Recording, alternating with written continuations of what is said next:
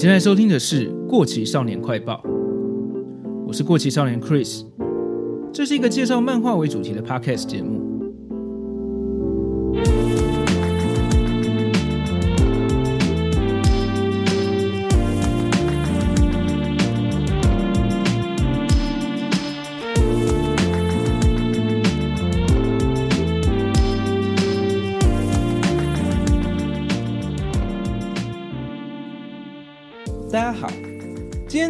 开始，我终于又可以来回复久违的节目留言了。这应该是来自听众阿维的留言。他说对话更自然了。最新一集跟电玩老爸的访谈，两人的对谈流畅很多，而且很深入，也很有趣。聊到擦边球，实在很可爱，有种身为父母的共识感。非常感谢你哦，看来我做了一年多的节目，还是有点进步的。也谢谢你持续关注这个节目。欢迎大家，还有什么想给的建议，或是想要听到哪些作品，都随时可以来留言跟我说。今天要聊的作品是手冢治虫《原子小金刚》系列的《逆袭的轻骑士》。这其实并不是我小时候看过的漫画，而是我最近才去找来看。老实说，《原子小金刚》不算是我的童年回忆，所以我其实对它不太熟。现在会想来看这篇，还是因为普泽直树的关系。在之前第八集的节目中，我曾经介绍过浦泽直树的《普鲁托冥王》这个作品，它是改编了《原子小金刚》的地上最大机器人这个短片。在那集节目中，我比对了原作《地上最大机器人》跟浦泽直树的《普鲁托冥王》，蛮详细的跟大家讨论了浦泽直树是怎么样去改编的。但是如果你有亲自去看过《冥王》这部漫画的话，可能会发现里面有一个神秘的角色。布拉务一五八九这个机器人是原作《地上最大机器人》篇所没有的。他在《冥王》里面出现的次数不算少，而且感觉还是一些蛮重要的关键剧情。但是剧情又有一点没头没尾的，并没有被普泽直树解释清楚。身为一个普泽的粉丝，我很想搞清楚这个角色是在干嘛。《冥王》这个作品中有很多手冢治虫其他作品的彩蛋，包括怪医黑杰克。跟小白狮王等等都有稍微出现过或是被提到。我在网络上看到有人说布拉务一五八九这个角色是改编自《原子小金刚》的《逆袭的轻骑士》这部作品，所以就想找来看看，想搞清楚这个角色的故事，再跟大家分享。今天这一集我会先介绍《逆袭的轻骑士》这个故事，然后再来看看普泽直树在《普鲁托冥王》中是怎么设计跟描写布拉务一五八九这个角色的。那我们就开始吧。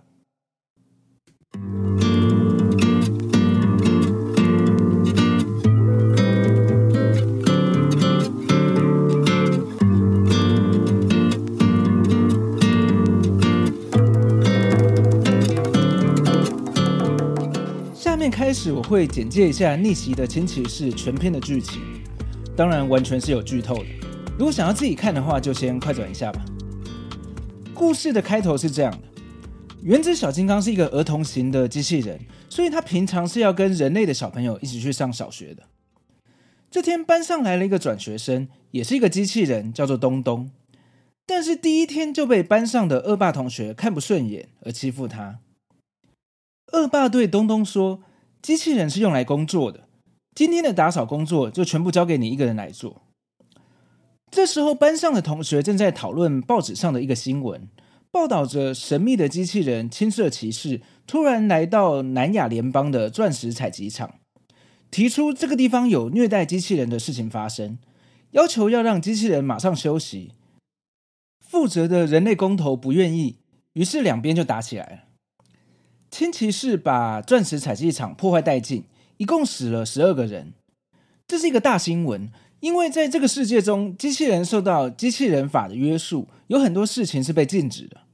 例如，机器人不准伤害人类、杀害人类；机器人是为了侍奉人类而生的；还有，机器人必须称呼制造自己的人为爸爸等等。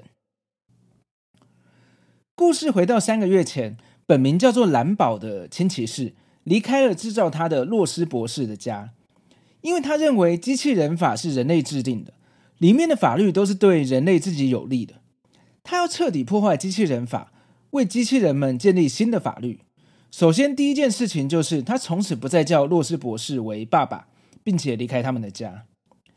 接着，轻骑士就到世界各地对机器人不公义的地方进行破坏。如果遇到保护人类的机器人，也一并毁掉。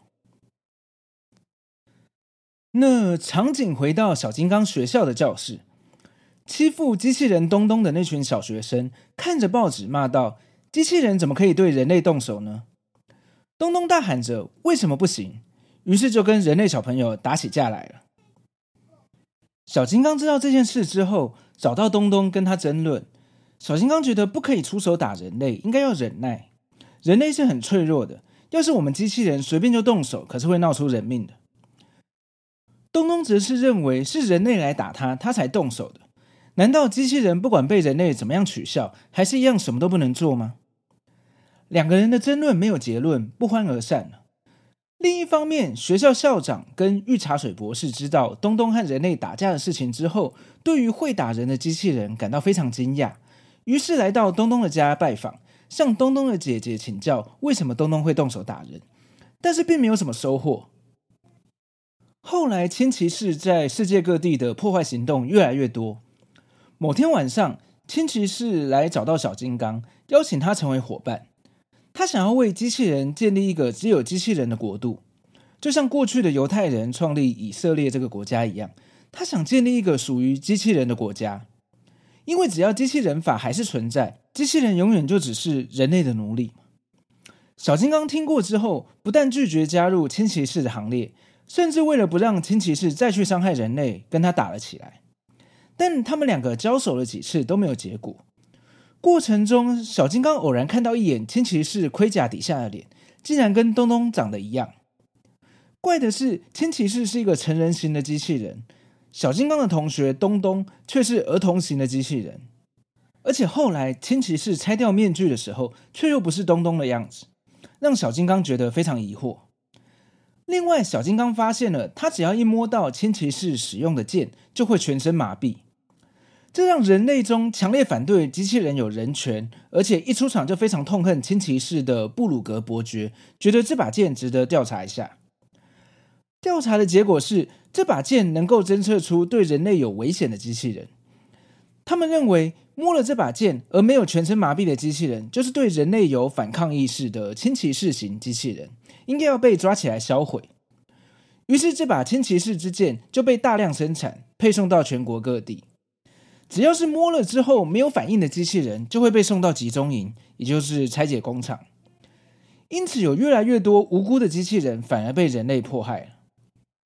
包括小金刚的家人，他的机器人父母，在这把剑的测试之下，也被判定为轻骑士类型的机器人，被人类的警察带去集中营。后来，小金刚潜入集中营，看到爸妈被虐待的情况，终于破坏了集中营，把父母救走。小金刚正式和人类对抗，成为了通缉犯。这时候，所有逃亡出来机器人都前往了一座被称为日本阿尔卑斯的高山上。聚集这些受害机器人的领导者就是轻骑士。轻骑士对着所有机器人演说，立志要建立一个只有机器人的国家，让机器人可以完全自由、幸福的过日子，要和人类奋战到底。小金刚虽然不认同要去伤害人类，但是经历过这些事情之后，也赞成要建立一个只有机器人的国家，答应帮助轻骑士。人类方面，前面提到的布鲁格伯爵软禁了对机器人比较友善的御茶水博士，掌握了军队，要去对抗清骑士所率领的革命。两面的人马就在日本阿尔卑斯山上开战了。经过几个阶段的作战，人类有大量死伤，机器人这方的能源也快用完了。人类军稍微占有优势，带头的布鲁格伯爵要跟轻骑士决斗。决斗的过程中，轻骑士的头部竟然会变化成东东跟东东的姐姐的样子，让布鲁格伯爵非常吃惊，更对着东东姐姐的脸说了一声：“你不是我过去的妻子吗？”还对着东东说：“原谅我吧。”看来布鲁格伯爵跟东东他们是有一段过去的。这个插曲让布鲁格伯爵被轻骑士打败，战争的结果算是机器人这方获胜了。轻骑士对剩余的人类说：“你们杀害了许多无辜的机器人，所以很抱歉，必须要判你们死刑。”这时候，小金刚又跟轻骑士意见不合了。他不赞成伤害人类。千骑士则是说，人类在伤害机器人的时候，可是连眼睛都不会眨一下。那我们机器人当然也有权利可以杀害人类喽。两人僵持不下，终于又还是开打。对战的过程中，突然有个声音告诉小金刚，轻骑士的弱点是什么？原来是御茶水博士跟制造轻骑士的洛斯博士出现了。洛斯博士知道轻骑士的过去，正要跟大家说明为什么布鲁格伯爵会特别的讨厌轻骑士，他们之间又有什么过去？这让轻骑士很激动，威胁如果洛斯博士说出来的话，就要杀了他。就在轻骑士出手的时候，小金刚冲上前去保护了博士，但他也被爆头损坏掉了。轻骑士很惊讶于小金刚竟然会为了保护人类而牺牲自己，同意让洛斯博士说出他的过去。原来洛斯博士除了制造过轻骑士蓝宝，还帮他制造了一个妹妹玛利亚跟弟弟东东。玛利亚拥有出了名的美貌，让布鲁格伯爵找上门来说要娶玛利亚为妻。机器人嫁给人类是以前没有发生过的事。这时候的布鲁格伯爵完全被玛利亚的美貌迷住了，坚持要这么做。玛利亚本人也觉得成为人类的妻子好像在做梦一样，也许会幸福吧。结果他来到伯爵的城堡生活了几天之后，才发现伯爵是一个极度歧视机器人、只把机器人当作奴隶的人。过没一阵子，伯爵对玛利亚失去了新鲜感。在玛利亚为了维护家里其他的机器人之后，连玛利亚也开始被虐待了。看不下去的东东来到伯爵的城堡，要带姐姐离开，结果两人都被伯爵破坏了，残骸被丢回洛斯博士家。洛斯博士和蓝宝非常伤心，但也在这时候，博士从蓝宝的眼中看到了对人类的仇恨。回忆到这边，轻骑士蓝宝脱下了他的盔甲，在御茶水博士面前说道。为什么他们之前会看到东东跟姐姐玛利亚呢？原来是洛斯博士基于舍不得东东跟玛利亚被破坏，擅自改造了蓝宝，让蓝宝的外形可以变身成东东跟玛利亚。但这让蓝宝非常愤怒，毕竟这也是人类不尊重机器人意愿的一种做法。对人类失望的蓝宝，就像开头说到的，决定反抗人类，建立机器人自己的国家，因此而离开了洛斯博士家。这场战争到了现在，轻骑士对小金刚的牺牲感到很遗憾。他相信御茶水博士一定会把小金刚修好的，但他不会放弃为机器人建立一个自己的国度。这时候，在一旁的布鲁格伯爵趁机抢到了轻骑士的长枪，趁着轻骑士没有穿盔甲的时候，刺穿了轻骑士。轻骑士因此就阵亡了。愤怒的绿茶水博士制服了布鲁格伯爵。最后，带着被破坏的小金刚回到他的实验室，发誓要赌上科学省的名声跟荣耀，把小金刚修好。全部的故事就到这边结束了。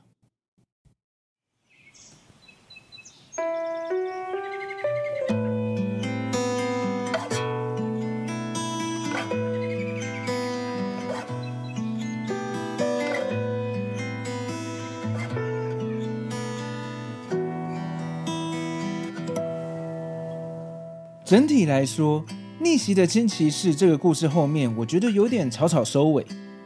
我看完之后稍微有点失望，而且小金刚跟千骑士争论的立场其实蛮薄弱的。千骑士提到很多人类对机器人歧视、人类跟机器人权利不对等之类的问题，但小金刚只有不断重复的说，不管怎么样，就是不能伤害人类，其实也蛮没有说服力的。但考虑到这篇漫画的读者受众应该还是年龄层比较小的小朋友，所以没有办法太过深入的探讨吧。逆袭的轻骑士这本漫画的一开始，手冢治虫花了四页的篇幅说到，创作这篇漫画的时期刚好是日本学生运动盛行的六零年代，漫画的题材也经常受到批判。原子小金刚被很多人批评为自以为是的正义使者，太过于天真等等。这跟当时的社会氛围、还有时空背景、环境因素有关，其实有点复杂。这时候，负责小金刚的漫画编辑说，总是当正义使者的小金刚已经落伍了，希望能让原子小金刚更暴力一点，让他也会去反抗人类之类的方向，来迎合当时的社会风气。因此，手冢才尝试画了像《逆袭的轻骑士》这样的作品。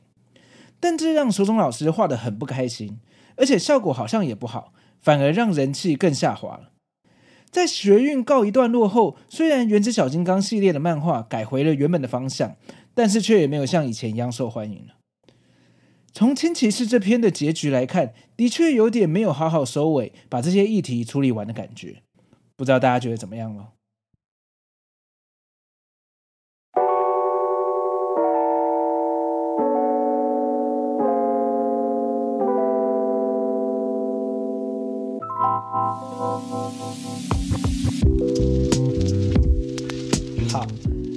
讲完青骑士的故事，我们再来看看普泽直树《普鲁托冥王》里面的布拉务一五八九跟青骑士是不是有关吧？《普鲁托冥王》的原作《原子小金刚：地上最大机器人》篇里面是没有布拉务一五八九这个角色的，而在冥王中，他的戏份不算是主线。但我不觉得他像怪异黑杰克还有小白狮王一样，只是一个稍微提到一下的彩蛋而已。我觉得他应该是有一些普泽直树想要埋藏的想法。我先帮大家复习一下布拉务一五八九相关的剧情好了。在冥王里面的设定是，他是世界上第一个杀害人类的机器人。主角机器警察盖吉特去见他的时候，他已经被人类的警察控制住，关在一个废弃的大楼中，身上被一支长枪插着。根据作品里面的设定，机器人的人工智能应该是预设无法对人类做出伤害的。但是布拉务一五八九被逮捕之后，被人类分析他的人工智能的结果，并没有任何的缺陷，人类反而对这件事情感到恐惧。其实，如果把他身上的长枪拔起来的话，他就活不了了。但是人类不敢这么做，终究想要研究出为什么这个没有缺陷的人工智能却有杀害人类的想法。这个机器人的名字布拉务的原文是 Blau，B L A U，这是德文的蓝色或是青色的意思。而布拉务一五八九身上插着的长枪，对照逆袭的轻骑士的结局，轻骑士最后也是被布鲁格伯爵拿到轻骑士自己的长枪插到身上而死的嘛。所以从名字跟长枪这两个线索来看，其实已经算是明示这个角色是轻骑士了。在冥王的故事中，布拉务一五八九这个角色的功能，就是在主角盖吉特追查另外一件机器人杀人案的时候，会来到监狱中询问这个曾经犯下杀人案的机器人对凶手有什么样的想法跟线索。这样的设定还蛮像惊悚片《沉默的羔羊》里面的食人魔汉尼拔的嘛。我觉得普泽直树应该是有刻意这样描写的吧。再来，布拉务一五八九在冥王的结局中。还有一段蛮重要的剧情，在我之前的节目第八话里面，我详细的介绍了原作《地上最大机器人》的故事，还有对照了浦泽直树版的《普鲁托》是怎么改编的。但是浦泽版的故事中有一部分是原作里面没有的。如果大家还有印象的话，《普鲁托冥王》里面每隔一阵子就会出现特拉克亚合众国的总统和一只会说话的泰迪熊玩偶在对话。这只泰迪熊的声音其实是来自它背后的一台超级电脑里面的人工智能。从他们对话的内容中可以知道，普泽在地上最大机器人的故事外层又包了一层他原创的故事，主要是描写冥王这个故事中的最终反派亚伯拉博士会有动机去制造布鲁托去毁灭世界的原因，都是被这个总统跟泰迪熊在幕后所策划的。说的更详细一点，是这个人工智能泰迪熊指使总统去设下这个阴谋的。总统以为这是为了让他的特拉克亚合众国拥有世界最强的武器，并且削弱其他国家的计策。殊不知，这个超级电脑的目的其实是要让地球产生超级大的火山爆发，让地球上绝大多数的生物，包括人类，都会在这场灾难中灭亡，而机器人则会成为地球上的主宰者。但是在原子小金刚要出发前往火山上跟布鲁托决斗之前，曾经来到监狱和布拉务一五八九见面，说有一件事情想要请他帮忙。这一幕也有一个小彩蛋，布拉务见到小金刚的时候说了：“真是稀客啊，好久不见了，与老友重逢真让人开心啊。”我之前看到这边的时候觉得蛮奇怪的，前面的剧情完全没有提到原子小金刚跟布拉务一五八九是老朋友啊。然后看完整部《普鲁托》，也没有其他的说明或相关剧情。现在跟逆袭的新骑士放在一起看的话，一切就合理了，因为他跟小金刚可是当过同班同学的呢。好，那冥王中小金刚跟布拉乌见面的这一段，并没有画出来说小金刚要帮他帮什么忙，他只有回答小金刚说：“你刚刚说的是，我答应你。”在小金刚离开的时候，布拉乌伸手去握了小金刚的手，说：“好温暖啊，太惊人了，这就是心吗？”这边是指心脏的心。接着，在小金刚跟布鲁托的故事全部结束之后，大概有六页的后续，再次描绘了地上最大机器人片里面所没有的桥段，就是布拉乌一五八九私自离开了原本的监狱，来到了泰迪熊跟总统所在的房间。布拉乌先是伸手抓住了总统的脖子，说了一声“好温暖啊”，这就是小金刚的心呐、啊，然后就饶了总统一命。整部作品的最后两格，就是布拉乌一五八九拔下了插在自己身上的长枪，射向这个泰迪熊，然后就没了。